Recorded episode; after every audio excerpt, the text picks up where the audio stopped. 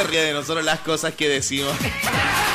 ¿Cómo está, diputado? Buenos días. O sea, buenos días. Siempre divertido usted. Espero que cuando yo me vaya no me diga collar de melón. No, diga no, que- jamás. El collar de pomelo No, o algo jamás. más livianito. El collar de frutilla, vamos.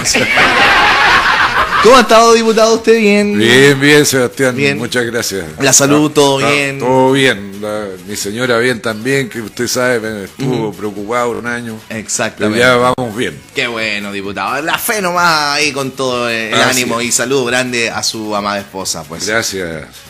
Eh, diputado, vamos a conversar hoy día diferentes temas y, y uno que, un tema a nivel nacional. Ante la salida de Salaberry, el gobierno salió a reafirmar que el proyecto de ley de, ley de rentas regionales va. También el proceso de regionalización.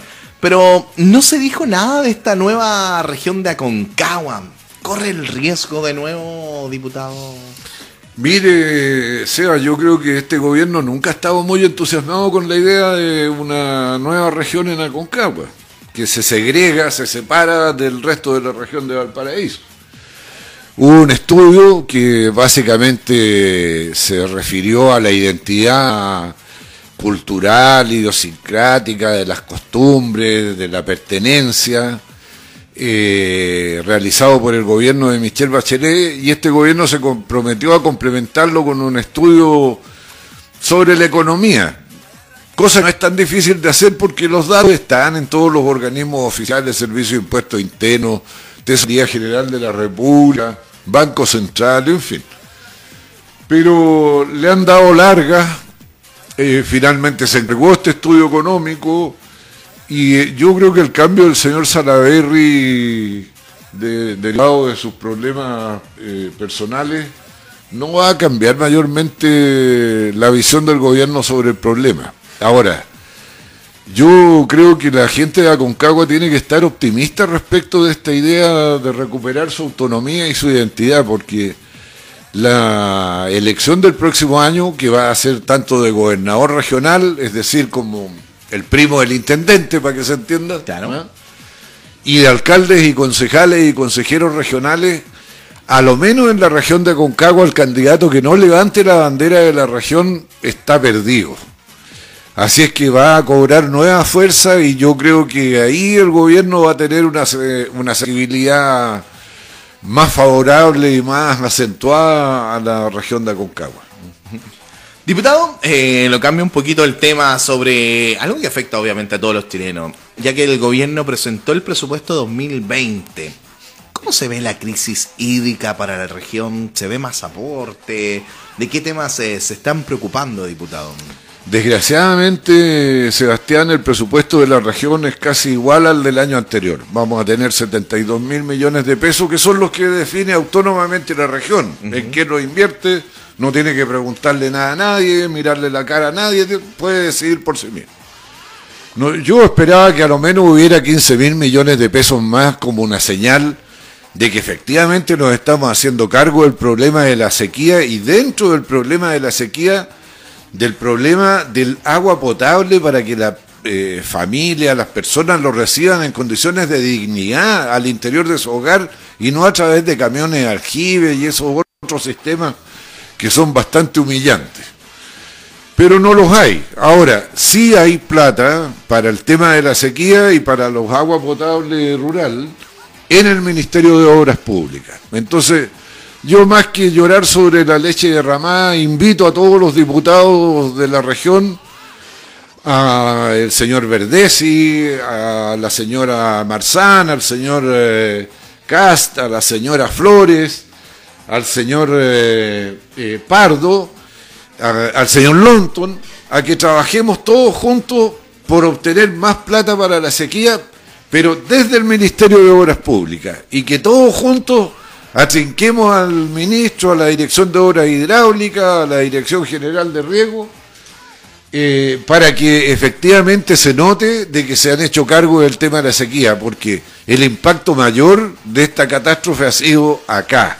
Usted ha visto la mortandad de animales, ha visto las eh, siembras que se han eh, arruinado, o sea, no, no, el, el, eh, la, Chile está conmocionado por lo que ocurre en la parte interior de la región de Valparaíso. Y hagamos que esta conmoción se transforme en, en acción y que haya la plata para realizar las obras que nos permitan superar el problema. Diputado, eh, uno de los temas también que, que, bueno, que aqueja a nuestra región y bueno, no solamente a la región, sino que también al país, es el del Colegio Médico, quien anunció movilizaciones por la carencia de insumos en hospitales y consultorios. ¿Viene nuevamente esta famosa crisis en la salud? Eh, Lo que ocurre... ¿O siempre ha existido esta crisis? Sí, Sebastián, siempre ha existido, pero ¿sabes lo que ocurre? Todos sabemos cuando aprobamos el presupuesto del Ministerio de Salud que estamos aprobando un presupuesto que es más bajo que lo que se necesita. Eso es todos los años lo mismo. Lo que tenemos que proponer es que se sincere el presupuesto y se ponga toda la plata que se necesita para no tener después este dime y direte sobre la deuda hospitalaria, la necesidad de suplementar recursos que finalmente se terminan suplementando porque usted no puede paralizar la vida de los hospitales, tiene que prestar los servicios médicos a que están obligados. Entonces aquí el ejercicio del gobierno debiera decir, de ser, decir, mire, en vez de poner 15, vamos a poner de una vez los 30 ¿Ah? Y con esto se va a acabar. Esto es muy grave porque además, por ejemplo, lo que pasó en el hospital eh, Van Buren en Valparaíso. A principios de año, el ministro Santelice fue al hospital, habló con los médicos, con el personal, las arsenaleras, eh, los auxiliares y todo, y les propuso una gran tarea épica. Eliminemos las listas de espera. Y los tipos aceptaron, se pusieron a trabajar, operaban sábado y domingo, eliminaron las listas de espera pero al aumentar la productividad, aumenta también el uso de recursos, pues. Entonces, ¿qué pasó? Que se aceleró la carencia de recursos para el resto del año. Y ahora se da el absurdo. Bueno, ayer en el diario La Tercera y también venía algo en el Mercurio del Paraíso, el director del Hospital Van Buren eh, decía, hemos tenido que dejar de hacer operaciones porque no tenemos plata. Han llegado al absurdo, Sebastián, de que hay médicos que salen a la calle a comprar la mascarilla para poder entrar al eh, lugar de la operación. ¿Ah? O sea, ellos de su bolsillo salir a la calle y bueno, esto se ha convertido en un negocio. Porque hay gente que se da cuenta afuera y se instala a vender insumos médicos en la vereda porque sabe que en algún momento va a salir un médico a comprar algo.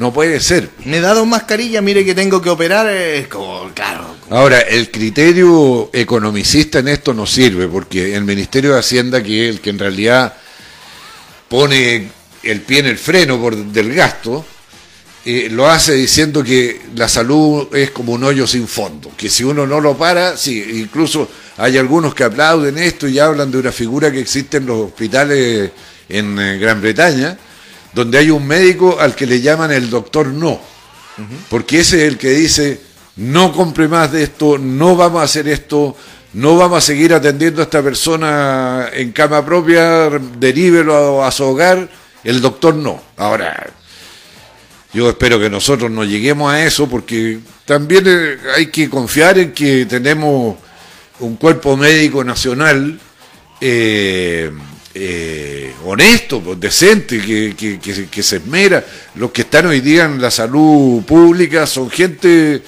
con convicciones, pues el que no tiene convicciones se va a lo privado porque ahí está la plata. Pues. El tema es que la, diferencia entre Gran Bretaña, el sistema de salud allá, con acá estamos a años luz.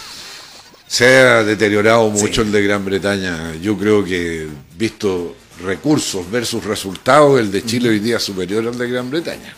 ¿Sí? Es que acá se hace más vida social a lo mejor. Ya, ya, ya, le, está haciendo claque al subsecretario este Castillo se llamaba, ¿no? Que decía que uno iba al hospital a conversar,